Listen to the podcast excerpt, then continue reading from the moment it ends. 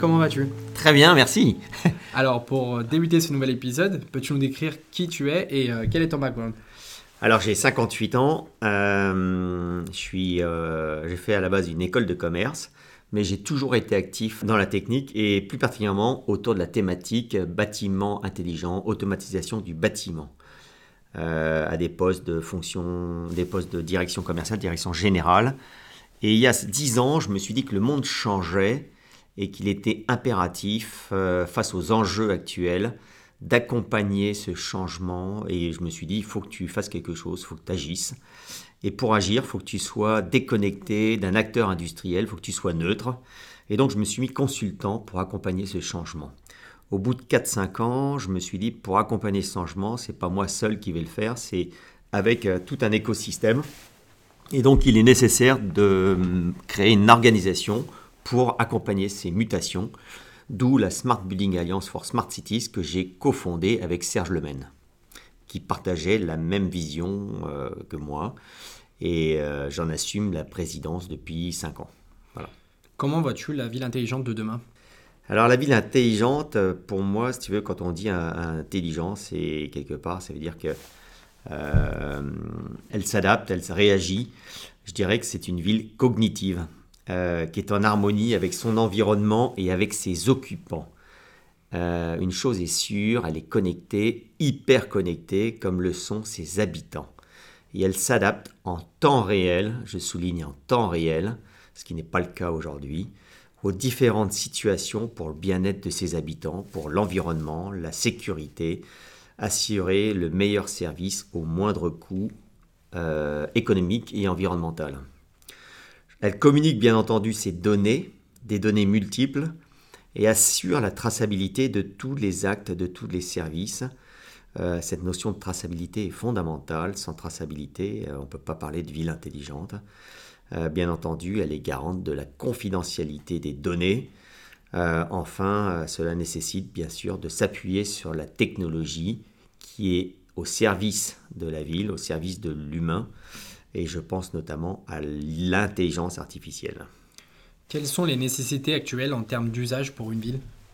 Alors les nécessités en termes d'usage, euh, tout d'abord, euh, c'est assez difficile de répondre à ces questions euh, tant les enjeux sont nombreux et multiples. On le voit bien aujourd'hui avec notamment la problématique des gilets jaunes qui démontre bien d'ailleurs malheureusement qu'il y a des sujets majeurs qui nous touchent tous et on voit bien qu'aujourd'hui, les politiques sont assez désemparés euh, dans leurs réponses, tant le, chantier est important.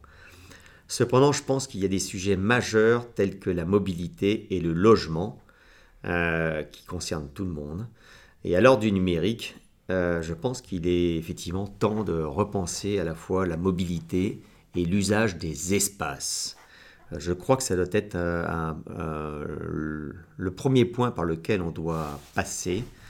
Euh, quand je parle de repenser la mobilité et les, espaces, c'est parce que à partir du moment où il y a le numérique, à partir du moment où il y a Internet, on peut parler de partage et de mutualisation. Aujourd'hui, on a tous une voiture particulière. Est-ce que c'est encore nécessaire, surtout dans les villes? Sachant que ça coûte cher de se garer, d'entretenir sa voiture. Et on voit bien l'utilité de la multimodalité de la mobilité. Et donc, euh, pourquoi effectivement ne pas aller de plus en plus vers une mobilité mutualisée, partagée? Et ça, c'est possible avec Internet. Eh bien, je pense qu'il peut être, et il doit en être de même, des espaces. Et, euh, et ça concerne bien sûr les espaces de travail, Aujourd'hui, on parle de télétravail, on parle de, commerce éphémère, etc. Mais ça peut et ça doit également toucher les espaces de vie euh, avec des espaces privatifs et des espaces partagés. Quelque part, euh, d'une manière générale, si vous voulez, c'est une réponse aux enjeux actuels et l'empreinte carbone. Euh, et je pense qu'il est urgent en France d'en finir avec ce que j'appelle moi la ghettoisation de nos villes. J'entends par là des ghettos où l'on travaille, des ghettos où l'on dort, des ghettos où l'on apprend, des ghettos où l'on se cultive, des ghettos où l'on commerce, des ghettos où l'on se soigne, etc. Ce monde est révolu à mes yeux, et nous devons impérativement repenser nos villes et l'aménagement de nos territoires avec pour objectif principal une plus grande mixité des usages. C'est possible, ce n'est pas utopique, c'est juste essentiel. Ces besoins sont-ils similaires pour tout type de ville, indépendamment de sa superficie? Alors, bien entendu, toute ville est différente. Elle, elle, elle est le résultat d'un contexte euh, particulier qui peut être l'histoire, la culture, la géographie, le climat, l'économie. Euh, cependant, euh, donc il faut bien s'adapter aux, différents concepts. Mais et c'est clair qu'on n'aura pas de modèle unique de ville. Euh, cependant, il y a des fondamentaux à mes yeux, tels que ceux que j'ai évoqués tout à l'heure, euh, avec cette notion de mixité des usages. Euh, mais d'une manière plus générale, je pense qu'il est nécessaire d'apporter un plus grand nombre, un plus grand nombre de services. Aujourd'hui, on voit bien que s'il y a des, problèmes, des problèmes sociologiques, c'est parce que justement, il y a une disparité dans la, dans la répartition des services et l'accès aux services, l'accès aux activités. J'entends par là le travail, la sécurité, la santé, le logement, la mobilité, l'enseignement, la formation, la culture, et bien entendu les services essentiels tels que l'énergie, le traitement des déchets, l'eau, le traitement des eaux usées, etc. Je pense qu'aujourd'hui, on doit comprendre qu'avec Internet, notre monde a fondamentalement changé. Hein, alors c'est sûr, c'est récent, 1994, hein, c'est hier. Euh, par rapport à des centaines d'années, voire des milliers d'années. Mais aujourd'hui, toutes les activités qui étaient concentrées et centralisées peuvent être désormais déportées, à commencer par le travail avec le télétravail, le commerce avec l'e-commerce, la santé avec l'e-santé, l'enseignement, la formation avec les MOOC par exemple, ou l'enseignement déporté. Hein. Euh, il en va de même avec par exemple les énergies, la production d'énergie renouvelable, euh, le stockage d'énergie, euh, la mobilité avec la mobilité partagée et l'immobilité, le traitement des déchets avec la possibilité maintenant de retraiter ces déchets localement, avec surtout les déchets organiques et de faire de la méthanisation. Et il en est de même pour le traitement de l'eau. Donc aujourd'hui, je, je, pense qu'en fait, tout doit être repensé. je pense même qu'on parle de l'agriculture, de l'industrie, et aujourd'hui, euh, là aussi, euh, on peut très bien avoir une agriculture beaucoup plus proche de l'usager euh, et une industrie plus proche de l'usager. Quand je dis ça, c'est-à-dire que les circuits sont plus courts et on va pouvoir, même si on parle d'industrie, d'avoir une industrie personnalisée et beaucoup plus cadencée ou séquencée. Quels sont selon toi les freins actuellement? Alors les freins, à, mon, à mes yeux, sont des freins avant tout humain. Euh, plus j'avance et que je dialogue, plus je me rends compte que malgré l'intérêt que mes propos euh, puissent susciter, le principal obstacle est avant tout la volonté de se remettre en cause, de remettre en cause une organisation des habitudes. Euh, quelque part, on regarde le monde de demain avec les lunettes d'hier et ça ne marche pas. Ça ne marche pas. Alors bien entendu, euh, c'est pas simple parce que ça demande un gros exercice, un gros effort d'imagination et peut-être que c'est pas donné à tout le monde. Euh, mais cependant, je euh, dirais que c'est potentiellement dangereux de rester sur, des, sur des postures d'hier. Parce que plus on avance, plus il y a des décalages, des décalages par rapport à ce qui se fait dans d'autres pays, dans d'autres régions. Et si je pense à l'industrie, à l'économie, eh bien des décollages aussi par rapport à l'économie qui est en train de vivre une vraie mutation, l'industrie qui vit une vraie mutation. Et aujourd'hui, euh, il faut intégrer cette notion de numérique euh, qui est fondamentale et qui remet en cause nos fondamentaux. Euh, bien entendu, je vous dire, c'est pas donné à tout le monde d'être entre guillemets visionnaire ou leader. Mais je pense que hum, bien expliqué, tout le monde est apte à comprendre, à se mettre dans une autre dynamique. La prise de conscience des enjeux est là, on le voit bien aujourd'hui, elle est partagée. Et donc la volonté de changement, elle est manifeste. Il faut surtout donner et expliquer la vision, c'est-à-dire le cap et les moyens pour y arriver, et ceci ensemble. Quelles sont les étapes clés pour rendre cette ville intelligente? Alors tout à l'heure, je vous ai parlé de hum, qu'on allait dire euh, résolument vers un monde connecté, hyper connecté, où tous les individus seront connectés. C'est déjà le cas chez nous, mais et cela sera vraisemblablement le cas euh, dans le monde, euh, notamment avec le récent projet de Amazon d'équiper la Terre entière de satellites pour apporter Internet à tout individu. Donc on peut résolument se dire que d'ici 5 ans, tout être humain sur, euh, pratiquement sur Terre sera connecté. Il en va de même des équipements, des infrastructures qui seront également connectés et interagiront en temps réel. Euh, j'insiste souvent beaucoup sur cette notion de temps réel parce que c'est fondamental. Et aujourd'hui, notamment, si on parle technologie, la 5G, qui apporte une plus grande latence, permet cette, euh, cette connectivité en temps réel, entre autres. Bien entendu, pour cela, le prérequis, c'est d'avoir une infrastructure, une infrastructure numérique unique dans la ville, mutualisée pour tous les services et les activités. Cela nécessite également d'avoir du réseau, et ce n'est pas encore le cas partout en France. Euh, il faut également la confiance. Sans confiance, il ne se passera rien. Euh, et c'est sur ce sujet que la SBA travaille, la SBA, la Smart Building Alliance for Smart Cities, travaille avec son cadre de référence Ready to Service, ou plus communément appelé R2S, qui garantit à la fois l'interopérabilité des équipements, des systèmes, l'ouverture des données et un accès sécurisé à ces données en préservant la liberté individuelle. C'est fondamental. Ensuite, il faut expliquer la finalité sans pédagogie, la transition sera difficile. Euh, pourquoi effectivement se connecter, s'hyperconnecter Pour quelles raisons Donc je pense que c'est notre devoir d'expliquer à tout un chacun que c'est nécessaire et que c'est même essentiel euh, et expliquer pourquoi. Euh, enfin, il faut un cadre juridique et réglementaire qui accompagne ce changement. Aujourd'hui, avec le numérique, la, la, réglementation et le juridique doivent s'adapter. Est-il un investissement judicieux pour toute ville? Alors, comme euh, je l'ai expliqué tout à l'heure, euh, effectivement, euh, il faut commencer par quelque chose. bien entendu, d'abord, c'est d'être connecté, d'avoir les infrastructures de communication. Et quand, et quand je parle d'infrastructures de communication, c'est une infrastructure numérique vers laquelle convergent tous les services et activités. Donc, mutualiser cette infrastructure. L'éclairage public, à mes yeux, peut être un bon vecteur.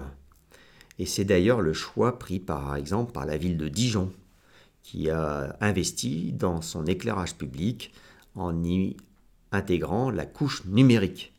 De, un peu plus loin, euh, par exemple, la Belgique est en train de passer un, contrat, je crois que c'est avec Citelium, pour la, la, réfection de toutes ces autoroutes, l'éclairage de ces autoroutes, et d'y intégrer également la couche numérique. Vous voyez, c'est, je pense que c'est le bon début euh, pour euh, ensuite euh, apporter des, des, services en temps réel aux citoyens et bah, d'une manière générale. Voilà. Qu'en est-il de sa durabilité? Alors là, les, les, solutions doivent être effectivement durables. Et ça, c'est clé. Combien de solutions j'ai vu déployer ces derniers temps euh, avec des solutions plutôt propriétaires liées à un industriel ou un groupe d'industriels. Et parfois, malheureusement, cet industriel disparaissait et euh, quelque part, la solution était caduque. Euh, donc ça, c'est, ça ne doit pas se reproduire. Et c'est pourquoi la SBA a travaillé sur ce cadre de référence, Ready to Service, qui justement insiste sur l'ouverture des données, l'utilisation d'API génériques et la mise en place de solutions résilientes et sécurisées avec l'assurance d'un management responsable permettant d'assurer la maintenance et la mise à jour en temps réel des applications.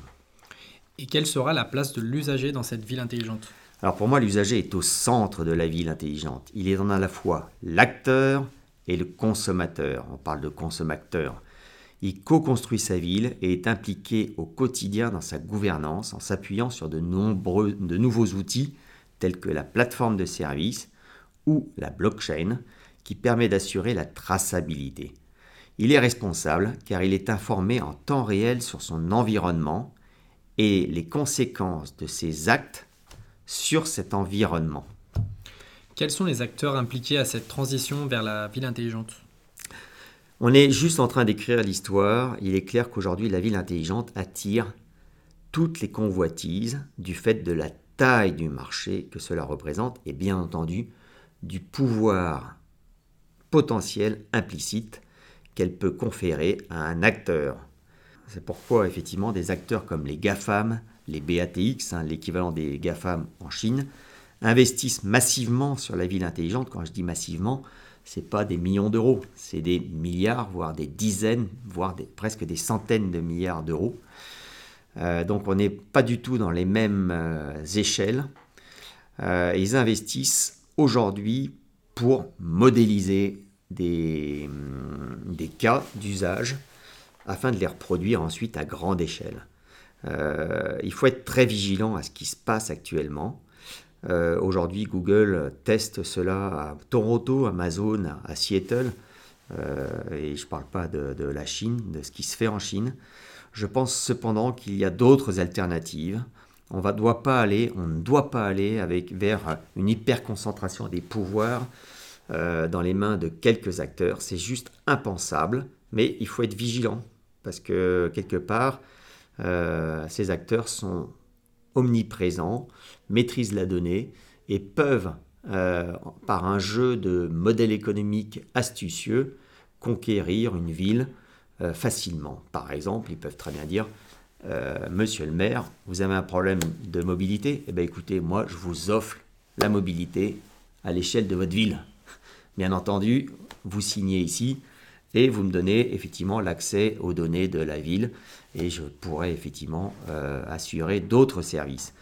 ce genre de, de, stratagème, on le voit, est en train de se mettre en place et il faut être très vigilant je pense qu'il y a d'autres alternatives possibles avec l'avènement de plateformes de services managées par un triptyque associant public, privé et citoyen.